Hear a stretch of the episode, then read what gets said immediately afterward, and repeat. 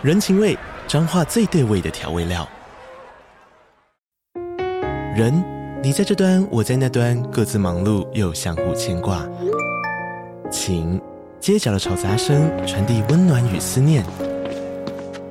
味，是从每一个转角飘出的乡愁。这里是彰化县政府 Podcast 节目《彰化早咖》，我是主持人内克。从彰化大小事各具特色到旅游攻略，透过轻松有趣的访谈，带着大家走进最在地的早咖。准备好了吗？彰化的故事，我们说给你听。以上为彰化县政府广告。FM Taiwan。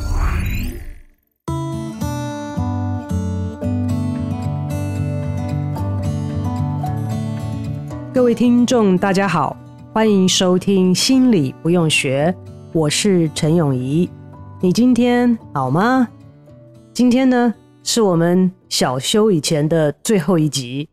想来想去呢，可能要跟大家分享一个以前比较不会太想要去碰的议题，因为呢，这可能会有比较两极化的一个反应啦。可是呢，在心理学的研究上面，它不是很最近的研究，它其实有一些历史了。那对我个人来讲呢，也有很多感情的成分在里面。怎么说呢？今天要跟大家分享的是心理跟宗教方面的议题。为什么跟我有感情上面的一些历史呢？我记得啊。那个时候刚刚开始在研究所要开始念博士的时候，一开始的时候呢是要研究压力，好，所以那时候就有进入医院里面研究开心手术的病人。那那个时候就因为压力的研究也是刚刚才起步，很多人不认为那是一个什么很重要的东西，所以在那个时代啊，我们研究的。Very specifically，哈，很特定的对象是心血管阻塞的病人，他需要做绕道的手术，啊，心血管有一部分堵塞了，那他要不然就是要装支架，要不然就是要把这一段，啊，把它让这个心血管能够有另外的渠道可以流通，好，那所以那个时候大部分时候是用这个腿上的取一块血管下来，然后呢，把它连在好这个心血管上面。然后就等于绕过那一段阻塞的心血管，让心脏的流通再重新恢复正常，这样子。那那时候大家所注意的议题呢，是说，哎，为什么有些人老是心血管阻塞啊？除了基因方面、饮食方面、生活习惯方面的因素都考量进去了之后，呃，有些人怎么一而再、再而三的都会有这个心血管阻塞的现象？所以呢，就怀疑到了压力上面。那后来呢，经过这几十年来的研究，是有显示压力本身呢是会造成心血管疾病的产生，特别是心血管的阻塞，还有其实有更多的疾病的产生的因素都可以回溯到跟压力有相关联。那在那个时候呢，呃，研究到了一个阶段的时候呢，就发生了一件事情。现在的年轻人可能不太听过，而且是在那个年代之后才生出来的话，呃，就是美国的九一一事件。啊，九一一事件呢是在美国本土上面最大的一次的这个恐怖分子的攻击，那造成了纽约市世贸大楼被飞机撞击，然后呢，最后呃两栋大楼都整个垮掉。那那个时候，我在念研究所的时候是在 New Jersey，离纽约不远的地方，所以发生的时候呢，我的印象非常的深刻。那因为世贸大楼是在纽约市的下城，那个地方是唐人街啊，Chinatown。事件发生之后，呃，当然它的影响是很全面性的，其中包括了心理创伤。那个时候还是个研究生。呃，他们就在找说有没有会讲中文的可以去协助，所以呢，我就有自愿去到纽约的下城 Chinatown 那边，跟很多的华人去 support 啊，去支持他们，去协助他们心理相关的一些事情。那那一段经历其实带给我的印象非常深刻。呃，这些我所互动过的对象呢，他们都可以很清楚的跟我叙述当时发生一些什么事情。啊，那这些华人的居民，他的工作场所跟他居住的场所，其实就都在那个附近。他说他亲眼呢看见飞机撞到了那个世贸大楼上之后燃烧，那这个温度非常非常的高，所以在里面的人是没有办法忍受这样的温度的，所以就如果还没死的话，就都跑出来，爬到窗子外面。世贸大楼很高，九十几楼，一百多楼，他爬到窗子外面，扒着窗户。等待救援，但是云梯没有那么高，所以他们看着这些人扒在窗外，扒着扒着手就没力了，纷纷的不自愿的掉下来也好，有些还看到有扒在窗外的男士把他的领带解下来，手举起来就跳下来了，跳下来就落在他的店门口。发生这类的事情呢，当然，我们主要是要评估心理创伤的可能性。因为这样子的经验，我之后的研究呢，就从一般的压力呢，慢慢的转到了我们所谓的严重压力，啊，severe stress，也就是可能造成心理创伤的一些压力。在这个过程当中，我就发现，呃，过去的研究有显示，我们经历了很重大的创伤。很多的人啊，有一项研究显示，超过百分之九十的人都会在宗教方面去寻求答案，去寻求慰藉。所以，不管我们对于宗教是有什么样子的评价，或者有什么样子的意见，这样子的现象是不容忽略的，它就是存在。如果我们要去看它的话，就要想要解释为什么会是这个样子。为什么我们在经历了难以承受的重大事件之后，这么多人都会往宗教的方向去寻求答案跟寻求慰藉呢？那个时候我就很想回答这个问题。那我的指导教授也很乐意陪伴我啊，一起在这个当中去寻求一些答案。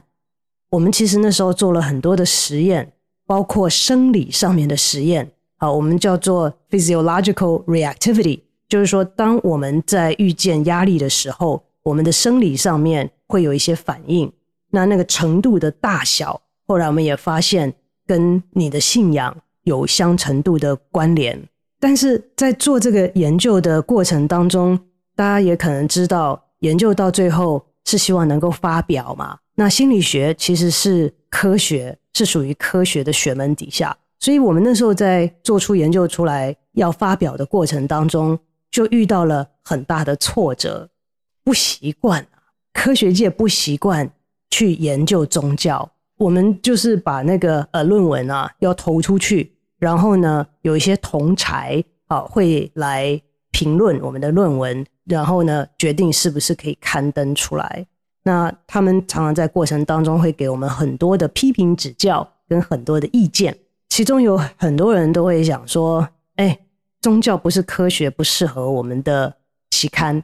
好，宗教不是科学，你心理学属于科学的学门，也不应该去研究这个。”那有些人说：“Can you put God in a box? Can you study and measure God？” 哦，说你可不可以把上帝放在盒子里去研究哦？你可以把上帝邀请到实验室来去测量它吗？你做不到。你就没办法做这方面的研究啊，所以在客观的环境底下遇到了很大的挫折，在实际的研究当中也要花很多的精神跟精心的设计去想说要怎么回答这个问题。其实呢，那个时候在很多的不同的学校里面呢，开始有些人在注意这样子的议题，因为我刚刚讲了，不管你相不相信他。这个现象确实是存在的。那后来呢，就有研究显示出来说，一些大型的研究、相关联性的研究，就显示出来说，一个人呐、啊、去教会，好，因为在美国大部分是属于西方的宗教，所以研究呢也主要是由西方的宗教来研究，发现去教会的次数跟这个人的寿命有正相关啊，也就是说，今天你去教会的次数越多，你就活得越久，就这么简单。但是相关联性并没有办法解释为什么啊。那有很多人都跳出来，大家都一起集思广益的想要解释啊，对不对？其中的原因啊，可能是相关联性并不代表因果关系啊，所以并不见得是去教会会让你长寿。那搞不好是长寿的人才能去教会啊，健康的人才能去教会啊，因为你生病了，在家了，或者是住院了，你也没办法去教会啊。好，所以这个因果关系呢，也是值得探讨的，或者呢，是有可能其他的因素在当中。所以因此这个现象不断的出来，就让相信也好，不相信也好的人，只要有好奇心想要研究的人，都会想要去更了解这样子的一个关联性跟这当中的议题。我们当时呢，就做了很多这方面的实验，然后呢，也得到了一些蛮有趣的结果。但是今天主要跟大家分享的是说，我们讲了这么久的心理学，我很关心，好，我们每一个人，我们的感受、我们的行为、我们的信念，我们今天过得好不好？如果我们不讲宗教，可能会缺了很大一块。但是如果讲宗教，又从何讲起呢？我在这方面其实也是蛮纠结的，因为宗教跟科学这两个不一样的东西，你不能拿去相比啊。好，我们常常讲说，英文上面讲说 apples and oranges。今天你说苹果跟橘子哪个好？哪个是真的？哪个对身体好？你这两个是完全不一样的东西去做。相比较好像是不可能的事情，就很基础的来看，科学是讲证据的，眼见为凭是科学的基础，客观的角度也是科学的基础。好，今天我要测量一个东西，它是十公分，你看是十公分，我看是十公分，他看是十公分，这是客观的共识。可是讲到宗教，都是一个信，是。没有证据，不需要证据，我也可以去信的，是宗教。主观的感受是宗教里面很重要的一部分。我跟这一个神之间的关系，是我主观的感受，所以这两个是完全不能相提并论的。但是，只是因为它在定义上不能相提并论，并不代表它在我们的生活当中。你一定也只能取其一啊！我相信科学，就不能相信宗教吗？其实这两个是不同的世界观。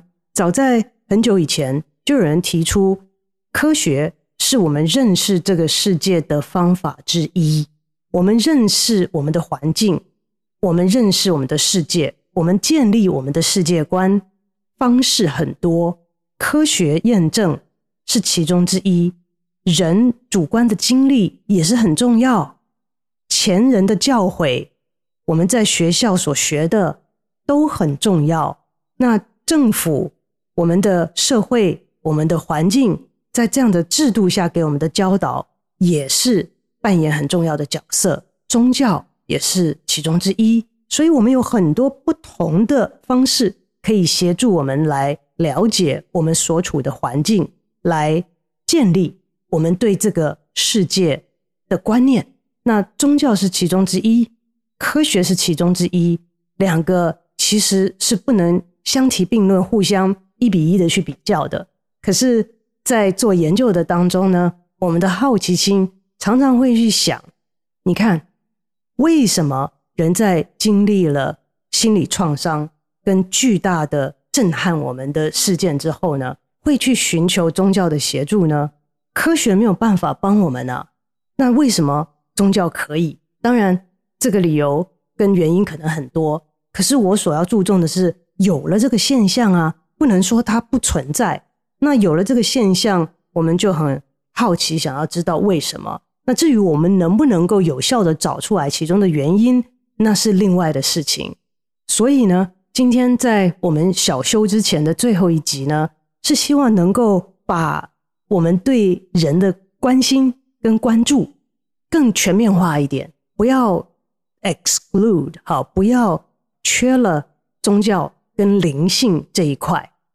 虽然宗教跟灵性是没有办法完全用科学的方式去研究跟解释的，但是并不代表它不存在。我常常跟学生说，科学是我们认识世界的方式之一。科学没有办法证明的事情，并不代表它不存在，它只代表着就我们目前的方式，科学还没有办法证明，如此而已。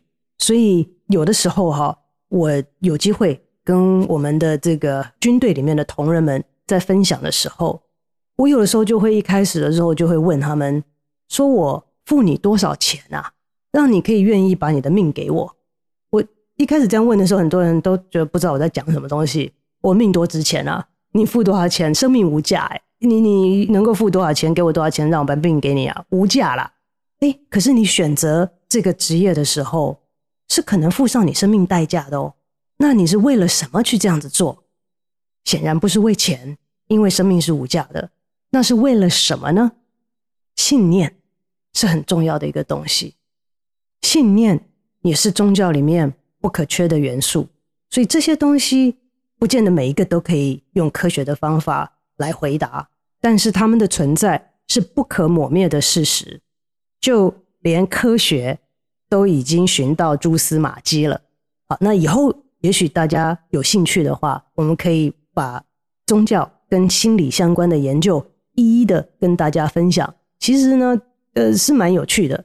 但是我觉得有的时候就是有点像瞎子摸象，你不能说瞎子摸象摸不完整，我就不摸了吧？啊，所以有颗好奇心，想要多了解，我觉得也不是件坏事。